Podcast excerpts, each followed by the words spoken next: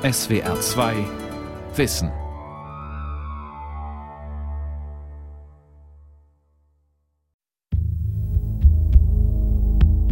Wir stehen mit unserem Mikrofon in dem großen Leopoldstädter Judentempel. Ihn heute noch so zu bezeichnen, ist eigentlich schon etwas geschmeichelt.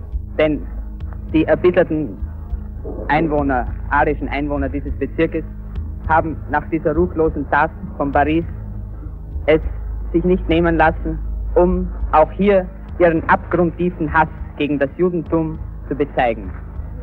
Der Judentempel war in wenigen Minuten ein Raub der Flammen. Ein Reporter des nationalsozialistischen Reichssenders Wien steht in der rauchenden Ruine des Leopoldstädter Tempels, einer der größten Synagogen der Stadt.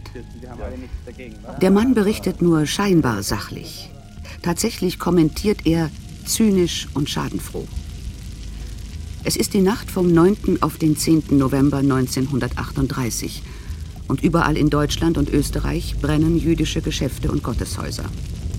Schlägerbanden der SA und SS verprügeln und ermorden Juden auf offener Straße, verwüsten ihre Wohnungen und verschleppen Zehntausende in Gefängnisse und Konzentrationslager. Dass der 17-jährige Jude Herschel Grünspan zwei Tage zuvor in Paris den deutschen Diplomaten Ernst vom Rath erschossen haben soll, dient den Nationalsozialisten als Vorwand für diese staatlich organisierten Gewaltexzesse. Sie stehen am Anfang des systematischen Völkermordes an den europäischen Juden, fünf Jahre nach Hitlers Machtergreifung. Aktuelle Forschungen deuten darauf hin, dass der beim Attentat nur verletzte Diplomat auf Geheiß Adolf Hitlers getötet wurde. Die Reichspogromnacht 1938. Fanal des größten Verbrechens der Geschichte. Von Michael Reitz. Gewalttätiger Antisemitismus ist in Europa schon seit Jahrhunderten weit verbreitet.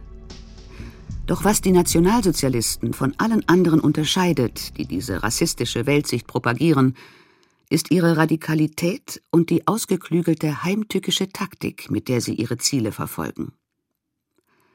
Der Historiker Christoph Kreuzmüller ist Mitinitiator des Berliner Projekts Zerstörte Vielfalt, das die verschüttete Kultur- und Wirtschaftsgeschichte jüdischen Lebens in Deutschland wieder ans Licht holt. Nazi-Ideologen, erzählt er am Rande einer Veranstaltung, hatten die Juden schon Jahre vor der Reichspogromnacht gewaltsam vertreiben wollen. Die Nationalsozialisten, die Radikalen unter ihnen wollten gern alle jüdischen Unternehmen zerstören, aber stellen fest, dass es in der gegebenen Situation nicht machbar war oder dass die Kosten sehr hoch gewesen wären. In dem Land waren gerade sowieso 6,5 Millionen Menschen arbeitslos. Jetzt noch 10.000, 100.000 Unternehmen fertig zu machen, hätte natürlich die Zahl der Arbeitslosen nochmal erhöht und den Kredit des Deutschen Reiches im Ausland noch weiter zerstört. Ab dem 23. März 1933 herrscht Hitler wegen des sogenannten Ermächtigungsgesetzes mit diktatorischen Vollmachten. Viele Oppositionelle sind in Konzentrationslagern oder Gefängnissen inhaftiert. Die Gewerkschaften sind zerschlagen. Damals leben etwa 500.000 Juden in Deutschland. Das entspricht knapp einem Prozent der Bevölkerung. Schritt für Schritt, erzählt Christoph Kreuzmüller, probieren die Nationalsozialisten nun aus, wie weit sie mit ihrer Diskriminierungs- und Vertreibungspolitik gehen können, ohne den Rückhalt in der eigenen Bevölkerung und den internationalen Ruf Deutschlands zu verlieren. Am 1. April 1933, nur acht Wochen nach der Machtergreifung, ruft Reichspropagandaminister Josef Goebbels zum Boykott jüdischer Geschäfte auf.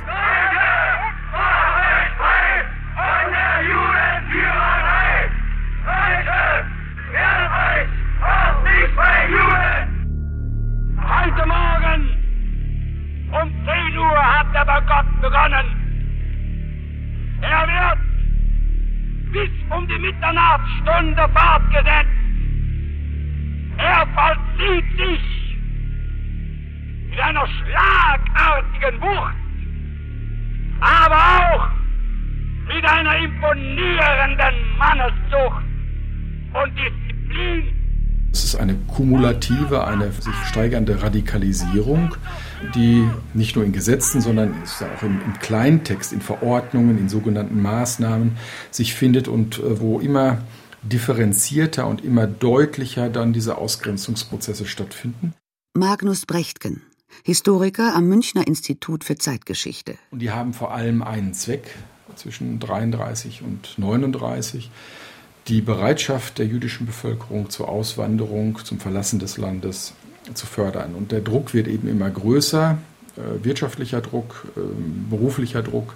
Äh, und die Menschen, ähm, die davon betroffen sind, reagieren auf unterschiedlichste Weise. Also die jüdische Bevölkerung tatsächlich sucht, so gut es geht, nach ähm, Auswanderungsmöglichkeiten. Auf der anderen Seite gibt es die von jüdischer Seite verständliche Reaktion, dass sie sagen, wir sind Deutsche, unsere ganzen Familien waren immer Deutsche.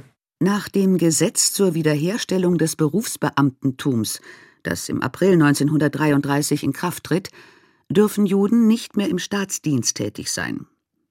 Jüdische Lehrer müssen ihre Schulen verlassen.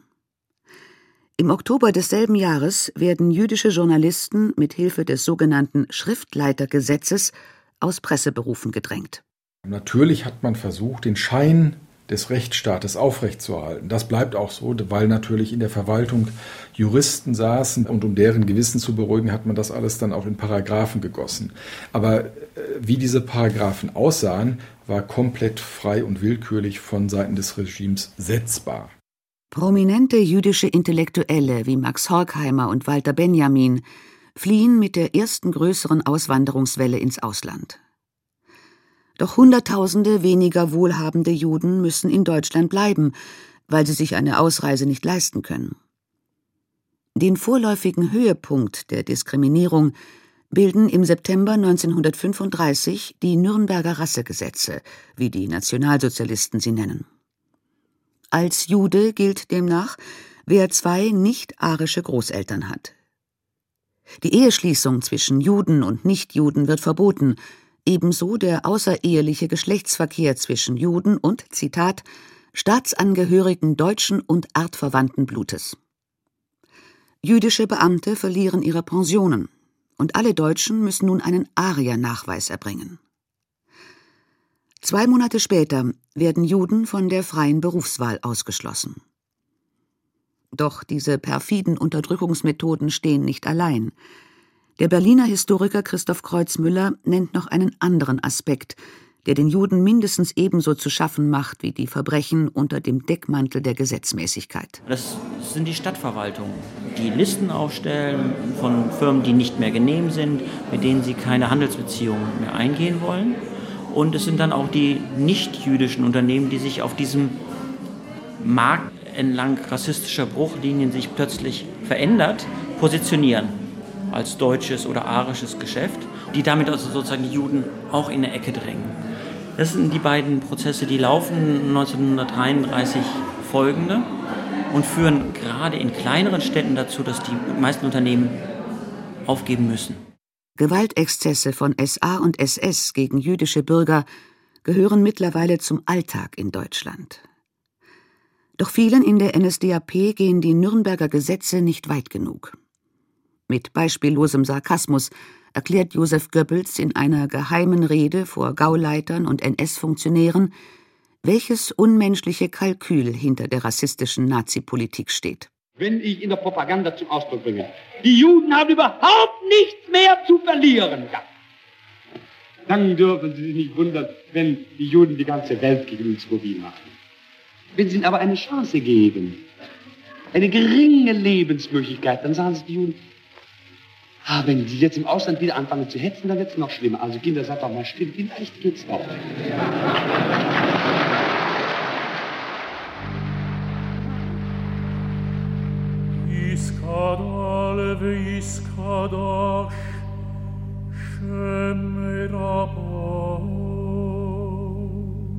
Immer häufiger erklingt in den Synagogen nun das Kaddisch, das traditionelle Totengebet der Juden, für Glaubensbrüder und Schwestern, die der nationalsozialistischen Gewalt zum Opfer fielen oder die sich das Leben nahmen.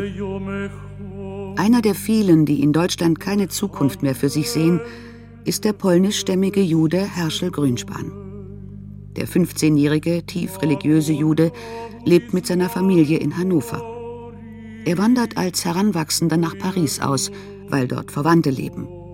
Seine Eltern und seine beiden Geschwister bleiben in Deutschland.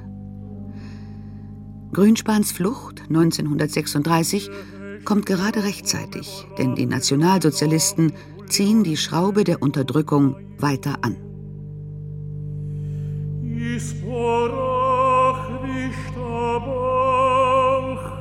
Ab April 1937 dürfen Juden an deutschen Universitäten keine Doktortitel mehr erwerben. Jüdische Lehrer dürfen nicht einmal mehr Privatunterricht erteilen. Jüdische Ärzte verlieren ihre Krankenkassenzulassung. Ab dem Sommer 1938 müssen Juden einen zweiten Vornamen annehmen. Die Frauen Sarah, die Männer Israel.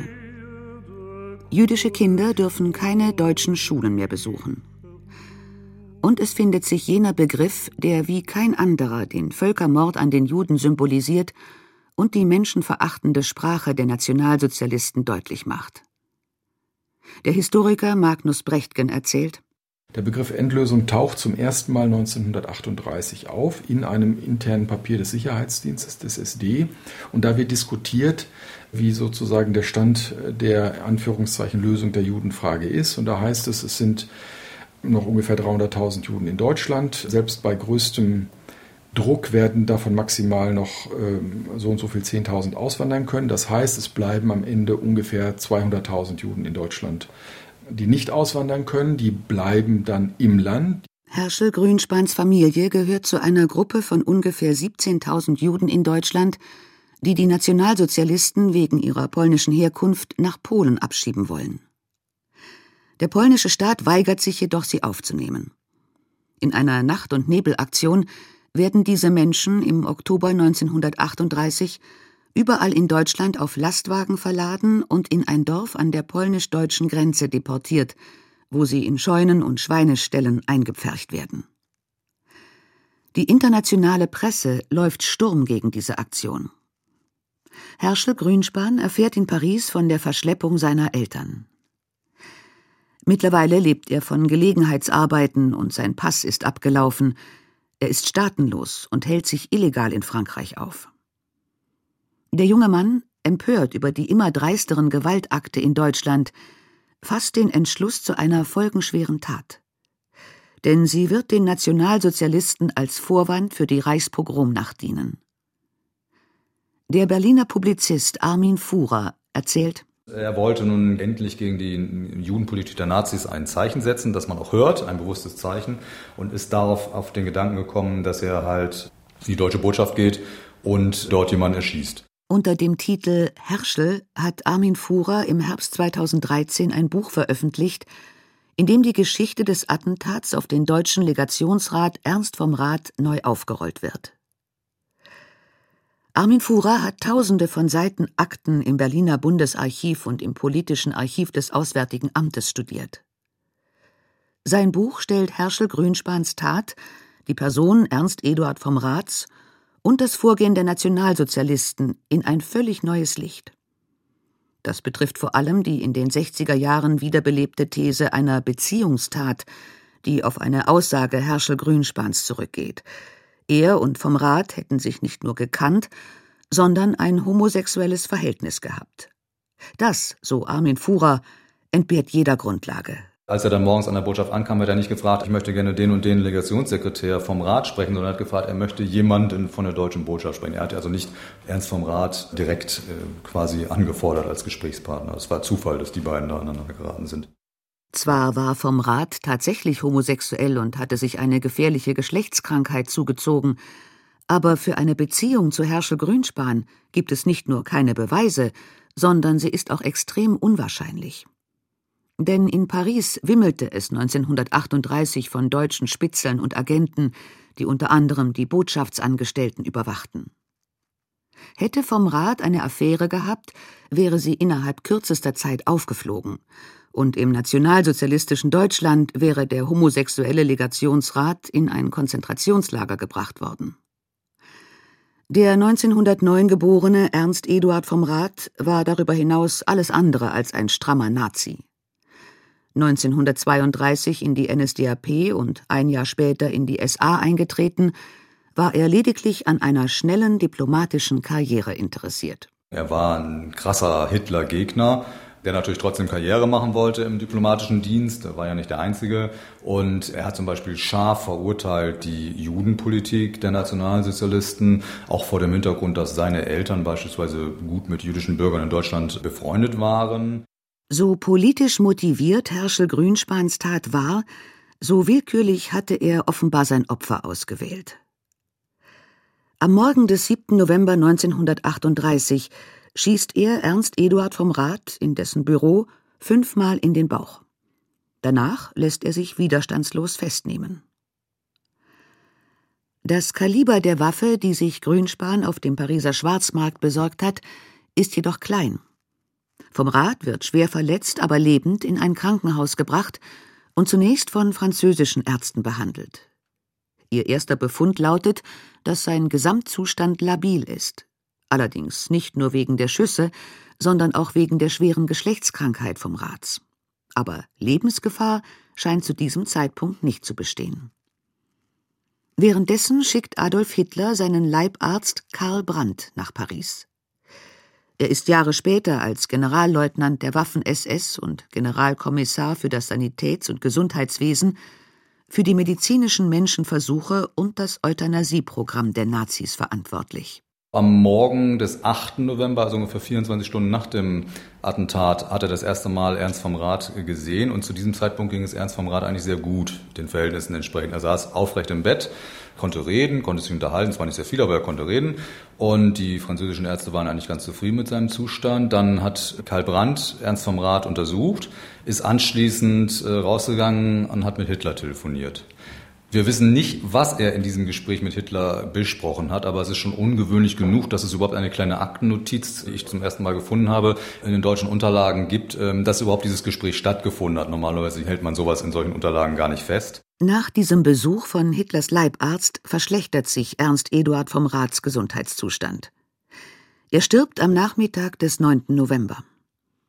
Für Armin Fuhrer liegt die Vermutung nahe, dass Karl Brandt den Legationssekretär mit medizinischen Manipulationen kaltblütig getötet haben könnte. Herschel Grünspan, so der Publizist und Historiker, hat Ernst Eduard vom Rat jedenfalls nicht getötet, sondern nur angeschossen. Bemerkenswert ist in diesem Zusammenhang auch ein Telegramm des damaligen NS-Außenministers, aus dem hervorgeht, dass die Schussverletzungen des Botschaftsangestellten so schlimm nicht sein konnten. Der deutsche Außenminister Ribbentrop hat ein Telegramm an die Eltern entwerfen lassen. Das ist nicht datiert, es steht nur im November 1938 drauf. Auf diesem Telegramm stand drauf, dass er sich freue, dass es halt nur ähm, leichte Verletzungen seien und dass er hoffe, dass Ernst vom Rat bald wieder ganz auf dem Damm ist. Ähm, dieses Telegramm wurde nicht abgeschickt.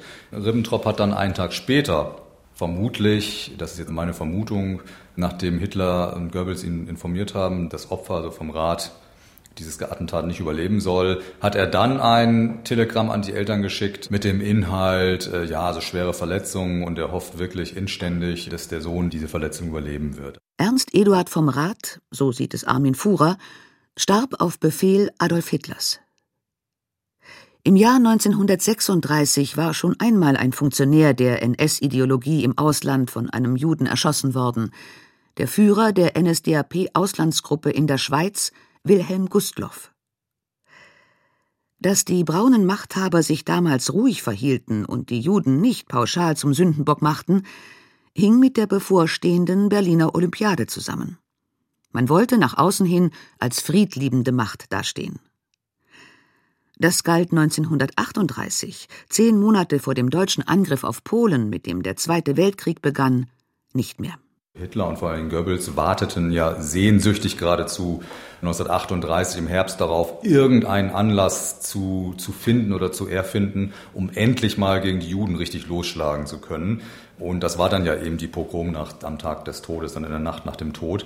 Und da war so ein Ernst vom Rat ein Geschenk des Himmels eigentlich, also ein willkommenes Opfer. Man hat ja nachher einen wahnsinnig großen Propaganda-Terz darum gemacht, um jemanden, den ja niemand in Deutschland kannte. Es war eine völlig unbekannte Person. Was folgt, ist eines der grausamsten Kapitel in der leidvollen Geschichte des jüdischen Volkes und markiert den Beginn des Holocaust.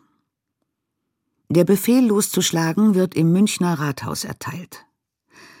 Dort haben sich aus Anlass des 9. November 1923, Hitlers erstem und gescheitertem Versuch der Machtergreifung in der Weimarer Republik, Gauleiter, alte Nazikämpfer und die Spitze des NS-Staates versammelt. In diese Veranstaltung platzt die Nachricht vom Tode Ernst Eduard vom Rats, erzählt der Historiker Magnus Brechtgen. Hitler und Goebbels haben sich da kurz besprochen, dann ist Hitler rausgegangen, um damit sozusagen nichts offiziell zu tun zu haben. Dann hat Goebbels seine Rede gehalten. In dieser Rede, gehalten gegen 10 Uhr abends, behauptet Goebbels, Herschel Grünspan sei ein Agent der jüdischen Weltverschwörung und dass es bereits in Teilen des Reiches zu spontanen Aktionen gegen die Juden gekommen sei. Die berechtigte Empörung heißt es da so, ähm, äh, solle der berechtigten Empörung solle man nicht entgegentreten oder nur im gewissen Maße entgegentreten. Das ist ja implizit schon eine Aussage darüber, dass es eine Empörung geben soll. Ja, das heißt, wenn es die Empörung von selbst nicht gibt, dann muss man diese Empörung organisieren. Und dann ging es im im Grunde die Parteihierarchie nach unten im Informationsfluss. manchmal wurden Informationen sozusagen nur halb weitergegeben. Es soll eine Aktion geben gegen die Juden, aber nichts Konkretes. Wie gut Goebbels bewusst unklare Rede verstanden wurde, geht beispielsweise aus der telegrafischen Anweisung SA Nordsee an untergeordnete Dienststellen in jener Nacht hervor.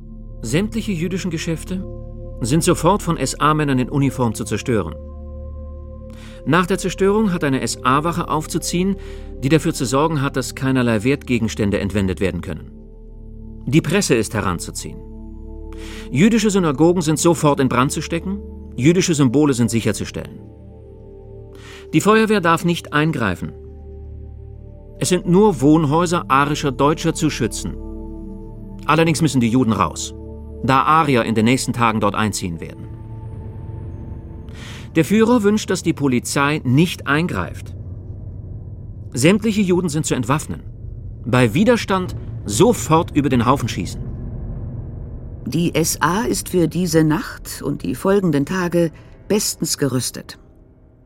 Ihre schwer bewaffneten Trupps stürmen die großen jüdischen Kaufhäuser, brechen mit Eisenstangen die Türen auf und werfen Brandsätze in die Geschäfte, nicht selten begleitet von einem johlenden Pöbel.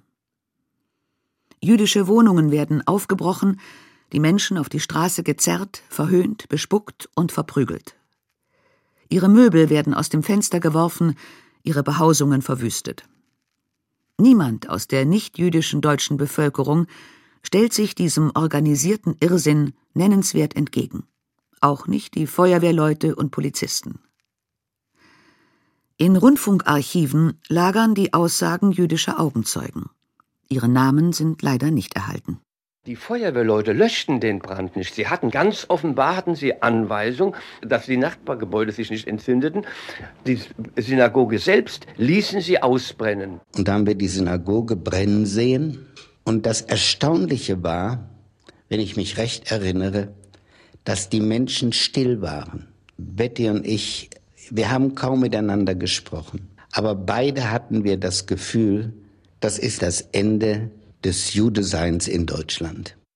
Es gab auch eigentlich ein Plünderungsverbot. Plünderungen fanden aber trotzdem statt und da haben natürlich viele äh, Personen einfach geguckt, was sie mitkriegen konnten, weil Gelegenheit macht Diebe und äh, das hat man dann auch einfach ausgenutzt in dieser Hinsicht. Dass die Reichspogromnacht alles andere als ein spontanes Aufbrechen des sogenannten Volkszorns war, sondern von langer Hand vorbereitet, zeigt auch der Befehl des Gestapo-Chefs Heinrich Müller. Er wird in dieser Nacht per Blitzfernschreiben an die Leitstellen der Staatspolizei geschickt. Es ist vorzubereiten die Festnahme von etwa 20.000 bis 30.000 Juden im Reiche. Es sind auszuwählen vor allem vermögende Juden. Nähere Anordnungen ergehen noch im Laufe dieser Nacht. Mich nahmen sie mit auf das Gefängnis im Rathaus. Und um sieben Uhr kam dieser SA-Mann wieder und hielt mir die Pistole vor die Brust und sagte, Sie gehen jetzt auf den Reutlinger Generalanzeiger und geben folgende Annonce auf. Hiermit schließe ich mein Geschäft für alle Zeiten. Wenn Sie das nicht tun, werden Sie erschossen, Ihre Mutter kommt ins Konzentrationslager.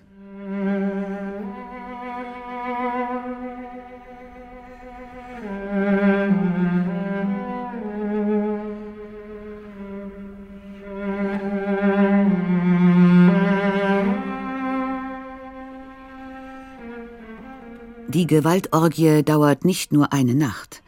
In Berlin beispielsweise wütet der Pöbel zwei Tage, ebenso in Heilbronn und vielen ländlichen Gebieten. Etwa 400 Juden werden im Verlauf der Pogrome ermordet oder in den Tod getrieben.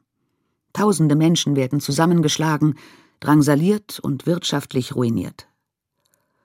29 jüdische Warenhäuser und mehr als 7000 jüdische Geschäfte werden dem Erdboden gleichgemacht. Fast alle Synagogen in Deutschland und Österreich brennen nieder. Und mehr als 30.000 Juden werden verhaftet, nur weil sie Juden sind. Die Konzentrationslager im Deutschen Reich waren bereits vor dem 9. November 1938 mit Regimegegnern überfüllt. Das Leben dort wird vollends unerträglich, als nun Zehntausende jüdische Bürger hinzukommen. Um das Maß des Zynismus vollzumachen, legen die Nationalsozialisten den deutschen Juden pauschal eine Geldstrafe von einer Milliarde Reichsmark auf. Das Schicksal Herschel Grünspans, des Attentäters von Paris, ist bis heute nicht gänzlich geklärt. Er verbrachte viele Monate in französischer Untersuchungshaft, da die dortigen Behörden die angespannten Beziehungen zum Deutschen Reich nicht zusätzlich belasten wollten. Nach dem Überfall auf Frankreich im Mai 1940 wurde er von den Nationalsozialisten in ein Konzentrationslager für prominente Häftlinge verschleppt. Sie wollten einen Schauprozess gegen ihn inszenieren, zu dem auch ausgesuchte ausländische Presseorgane zugelassen sein sollten, um so die Behauptung einer umfassenden jüdischen Verschwörung gegen das deutsche Volk weiter zu verbreiten. Zu diesem Prozess kam es jedoch nie, weil Herschel Grünspan in den Verhören ausgesagt hatte, Ernst Eduard vom Rat und er wären ein Liebespaar gewesen. Eine verzweifelte Schutzbehauptung, denn Grünspan wusste, die nationalsozialistischen Saubermänner würden niemals bekannt werden lassen, dass ausgerechnet Ernst Eduard vom Rat homosexuell war. Die Spur des jüdischen Attentäters verliert sich 1942 im Konzentrationslager Sachsenhausen. Höchstwahrscheinlich ist er eines der über sechs Millionen Opfer der nationalsozialistischen Barbarei, die in Auschwitz, Treblinka, Sobibor und zahllosen anderen Lagern ermordet wurden